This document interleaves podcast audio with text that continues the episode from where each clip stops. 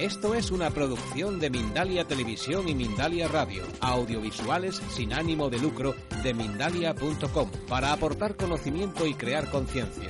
Mindalia.com, la primera red social de ayuda altruista a través del pensamiento.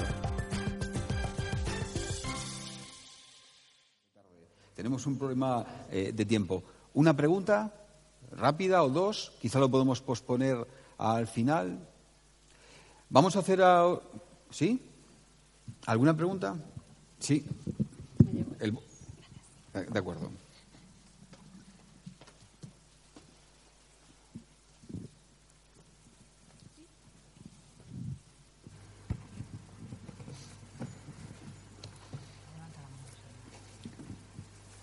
Más que preguntar, felicitar. ¿Mm? Francisco, me encanta que hables de prevención. Doctora, me ha encantado y me ha sorprendido. Muchísimo. ¿Por qué? Porque la mayoría de diapositivas podrían ser de una ponencia mía sobre síndrome de fatiga crónica, las natural killer, el Steinbar, eh, los tóxicos, el mercurio, incluso la neuroinmunología o la psiconeuroinmunología que nosotros alargamos todavía más. Es psico, neuro, Endocrino. inmuno, endocrinología. ¿eh? Realmente, cuando un cuerpo lo tratas íntegramente, el cuerpo acostumbra a responder.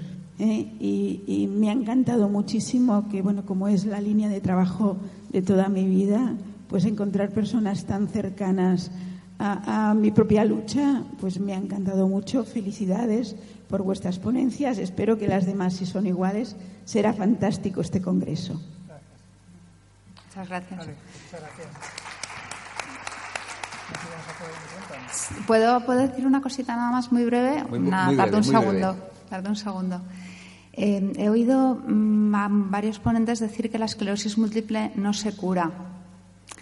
Eh, es verdad que esa es la concepción que tiene la medicina, pero también sabemos que hay muchos pacientes que tienen un único brote y no vuelven a tener un brote nunca más en su vida. Entonces yo pondría entre interrogaciones, ¿no se cura la esclerosis múltiple? Yo ante eso lo tomo como una pregunta pequeñísima y lo, respondo como una pregunta pequeñísima.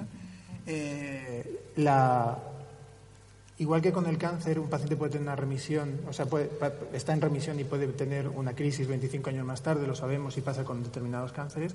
Con la esclerosis múltiple, hasta que no haya un equipo como el que podría formarse aquí, maravilloso, y hagamos un estudio suficientemente grande en el que veamos que un paciente se cura con un tratamiento multidisciplinar y que no tiene el brote porque aquello que lo produjo, como no lo vuelve a comer, como ya está resuelto en acupuntura y el proceso emocional está resuelto, no vuelve a tener una crisis, en un congreso yo no puedo decir que se cura.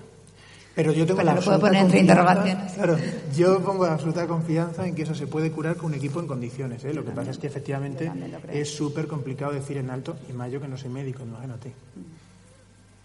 Claro, pero decirle a los pacientes que no se cura también es muy duro porque es, es Claro. otro estresor más. Claro, Usted vamos- no se va a curar nunca. Lo vamos a meter en remisión, lo vamos a meter en remisión y se queda para siempre. Sí, eh, una pregunta. eh, mm, me gustaría saber si tenéis experiencia del tratamiento de la esclerosis con eh, homeopatía, porque ninguno de los dos habéis mencionado dentro de este contexto integrativo. En, eh, yo no trabajo con homeopatía directamente, que por ejemplo la moderadora sí que trabaja alguna vez con homeopatía y, y, eh, probablemente en el foro hay más personas. En el caso de la homeopatía, la homeopatía va a trabajar en unos espacios, en unos límites en los que va a pretender el equilibrio igual que lo demás.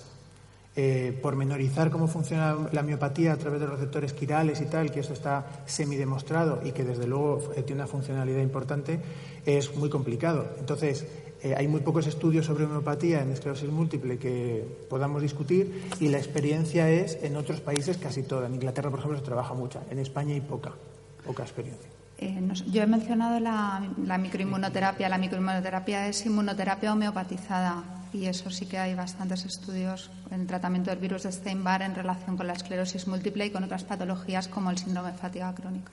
¿En ningún momento habéis eh, homeopatizado, por ejemplo, interleuquinas, interleuquina Sí. 2, interleuquina 12, Sí, sí. aparte de la microinmunoterapia? Eso es. Hay una pregunta más, creo. Y ya siento, tiene que ser la última. No, yo felicitaros porque me habéis dejado impresionado. Y tan impresionado habéis dejado que por otro lado me habéis dejado deprimido. Porque mm, no sé si a los dos. Eh, bien son todos los pacientes que tienen todas las patologías que estamos hablando, concretamente esta, ¿qué van a hacer con lo que les damos a través de la asistencia pública? ¿Puedes, separarte el micrófono un poquito, Alfonso? A ver si te, te, ¿Se oye mejor ahora? ¿Se oye mejor? Creo no, que, me preocupa un poco la situación real de los pacientes a los que atendemos a través de la sanidad pública. Yo soy médico de familia, evidentemente con la gente que tienes con estas patologías, ¿cuánta gente tiene un alcance de poder estar en una medicina integradora y poder tener un acupuntor, poder tener un, osteópata, poder tener una persona con misquia psicosomática. Es decir, te vas con la sensación de que el paciente que no llega a estar en esta medicina integradora, pues el porvenir que tiene es penoso. Y no todo el mundo va a poder tener eh, en su, en su atención, poder pagar a un osteópata, a un psicosomático, a un acupuntor, a un homeópata, y entonces, si no llega a estar en ese, metido en ese círculo integrativo, el porvenir que tiene es penoso. Entonces, me, voy un poco con la sensación de que esto es maravilloso, pero esto es real. Sí. Esto es real para un paciente 28 barra que va al seguro y que eh, trabajamos con especialistas hospitalarios que la gran mayoría de estos no creen estas, en estas, eh, este tipo de tratamientos integrativos. Vamos, no sé. Se está haciendo el camino, ¿no? Hay muchos. Eh, estamos haciendo ahora un curso de ortomolecular en el Colegio de Médicos y está lleno de médicos de familia. Ahora los médicos de familia se están formando en, en ortomolecular. Muchos de ellos son acupuntores, muchos de ellos son homeópatas. Es decir, están empezando a complementar. Evidentemente es un camino que hay que realizar para incluir esta medicina dentro de los sistemas sanitarios. En Japón, ahora mismo, el, partido político que está ha recibido una propuesta para, para incluir la medicina integrativa dentro del sistema sanitario, pero bueno, es un trabajo que hay que hacer, desde luego desde el punto de vista práctico, que como yo nada más que hago esto, quizás soy quien más experiencia tenga a este nivel, yo solamente hago esto en un paciente con esclerosis múltiple. La inducción del proceso vagal con osteopatía van a ser seis sesiones, ocho sesiones. La parte nutrigenómica para enseñar a comer a este paciente van a ser otras seis, ocho para hablarle de qué es el ADN, de cómo se hace, qué se come, qué no se come qué tal, hasta que el paciente aprende a comer con una dieta antiinflamatoria, equilibrando a través de, por ejemplo, algún, alguna de micoterapia, son otras cuatro, cinco, seis sesiones. Y luego, si, si el paciente tiene algún síntoma que le está machacando mucho, tendrá que hacer acupuntura hasta la remisión del síntoma, que pueden ser 20, 40, 60 sesiones, dependiendo del tema.